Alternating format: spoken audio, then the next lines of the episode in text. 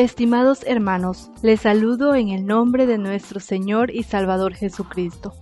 Sé que, así como yo, su corazón puede sentir tristeza por no realizar nuestras actividades en comunidad como acostumbramos a hacerlo, pero también sé que estarán disfrutando de realizar los cultos en familia. Aproveche para mantenerla unida y juntos sirvan al Señor.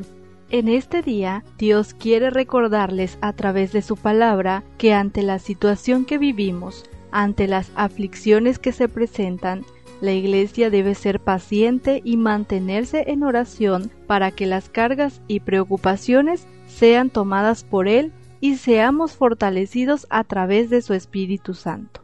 Escuchemos la reflexión titulada Paciencia y oración, cualidades que deben reflejar los hijos de Dios. Oremos a nuestro Dios.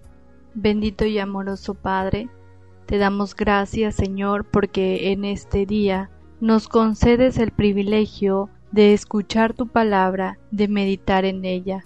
Permite que nuestros corazones y nuestras mentes estén dispuestas para escucharla y obedecerla. En el nombre de Jesús. Amén. La carta de Santiago es una exhortación a los cristianos para que no solo sean oidores de la palabra, sino también sea practicada por ellos. Y es que a lo largo de los capítulos 1 al 4 nos habla de cómo debemos actuar como hijos de Dios, siendo sabios, soportando las pruebas, obedientes a su palabra, sin hacer de menos a las personas o juzgarlas, que nuestra fe lleve consigo obras buenas, controlando nuestro hablar, apartándonos del mal y dependientes de su voluntad. El capítulo 5 inicia exhortando a los ricos por los tratos indebidos a los obreros, a los débiles, a los que soportan abusos por recibir una paga o salario. Pero a estos últimos también exhorta a Dios a través de Santiago. Así que les dice, por tanto, hermanos, tened paciencia hasta la venida del Señor quiero que repita estas palabras. Debo tener paciencia hasta la venida del Señor. Hoy estamos viviendo momentos tal vez de aflicción, de desesperación, de cansancio, de estrés, de angustia, enfermedades, problemas y muchas otras situaciones. Pero Dios nos dice, hermanos, tengan paciencia hasta mi venida. Así es, paciencia y oración son cualidades que deben reflejar los hijos de Dios. Y usted dirá, ¿cómo puedo ser paciente? ¿Cuánto tiempo más debo esperar? Bueno, Dios nos enseña en el capítulo 5 de esta carta, de los versos 7 al 18, cómo ser pacientes y cómo lograrlo. Lo primero es que Dios nos manda a soportar las pruebas con paciencia y nos pone como ejemplo al labrador, al campesino, el cual dice, espera pacientemente hasta que reciba la lluvia temprana y la tardía. Seguramente usted en casa ha sembrado algún árbol que da fruto y tiene que esperar hasta que logre cosechar. No puede acelerar el proceso de la planta. Solo le corresponde esperar y esperar con paciencia hasta que un día, por fin, puede disfrutar el fruto de aquel árbol pero seguramente también le ha pasado que mientras espera dice, ay, ya me cansé, por más que riego la planta no da fruto o no crece. Mmm, aquí hay un problema, porque cuando estamos enfrentando alguna situación, no debemos quejarnos mientras estamos esperando, mucho menos si es alguna queja en contra de nuestro hermano, porque dice la escritura que el Señor es el juez y está delante de la puerta. Cuando nos quejamos en contra de nuestros hermanos, lejos de traer bendición, acarreamos condenación. Así que debemos tomar como ejemplo la paciencia de los profetas, especialmente la paciencia de Job.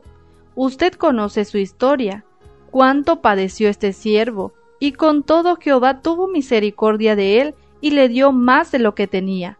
Pero Job no se estuvo quejando en contra de nadie. De igual modo, Dios nos manda a no jurar en vano, para no caer en condenación.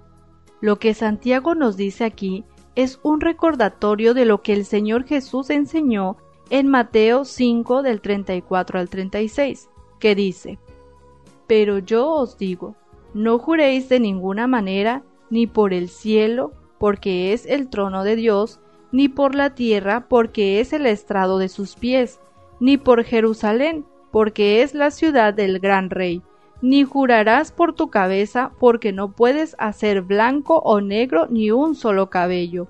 Pero ¿por qué señala esto el autor? Porque muchas veces nos desesperamos, mientras estamos esperando, caemos en jurar por cualquier cosa, te lo juro, Señor, que si me libras de esto, o me cumples esto, o me cumples aquello, te lo juro por mi madre que voy a llegar al templo todos los domingos. ¿Ha escuchado usted esas palabras? Un momento. Jesús dijo, no puedes hacer blanco o negro ni un solo cabello. No tenemos el poder para hacer algo. Lo único que hacemos es condenarnos porque sabemos que no podremos cumplir tal juramento. Así que lo mejor para esperar con paciencia es mantener la comunión con Dios. Así es. Dios también nos manda a mantener la comunión con Él todo el tiempo. Debemos mantenernos unidos en oración. Si hay aflicción, si hay enfermedad, debemos orar personalmente y con la ayuda de los hermanos. El autor nos recomienda que si hay enfermos, llamar a los ancianos de la iglesia para que oren por él. Y si estamos alegres, cantar alabanzas y dar gracias. Pero para que nuestra oración sea respondida, Dios nos manda a orar con fe. No es porque ore el anciano o por el aceite con el que ha sido ungido, sino por la fe con la que se envía la oración se entiende que los ancianos, los pastores, los diáconos deben ser siervos como lo describe Primera de Timoteo 3 del 1 al 7 o Tito 1 del 5 al 9. Pero la iglesia también debe permanecer en oración por las necesidades, por las tribulaciones que el pueblo enfrenta. Solo podemos hacerlo si estamos reconciliados con nuestros hermanos. El verso 16 dice, confesaos vuestras ofensas unos a otros. Recuerde que no podemos llevar a Dios una ofrenda si no nos hemos reconciliado, pues entonces no será recibida, cuanto más nuestras peticiones. Si ora y tiene algo en contra de su hermano, usted se va a cansar de pedir y pedir y no recibirá respuesta porque el Señor nos manda a tener paz con todos. Además, debe orar fervientemente, que su oración sea sincera, que salga desde el alma, ore con un corazón humillado delante de Dios, pero también pídale que pueda aceptar cualquiera que sea su voluntad. Esta parte, hermano, es muy difícil, pero tenemos que estar preparados para recibirla. En el verso 17 nos da el ejemplo de Elías, quien dice que era hombre sujeto a pasiones semejantes a las nuestras, pero él oró fervientemente y obtuvo la respuesta del Señor.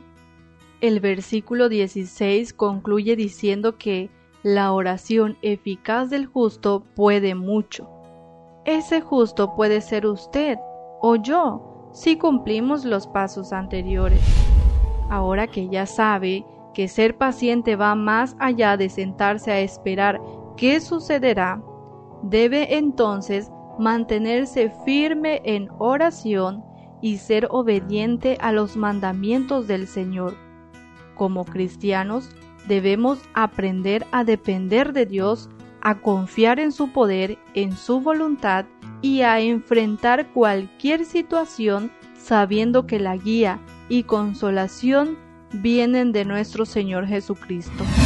Paciencia y oración son las cualidades que deben reflejar los hijos de Dios.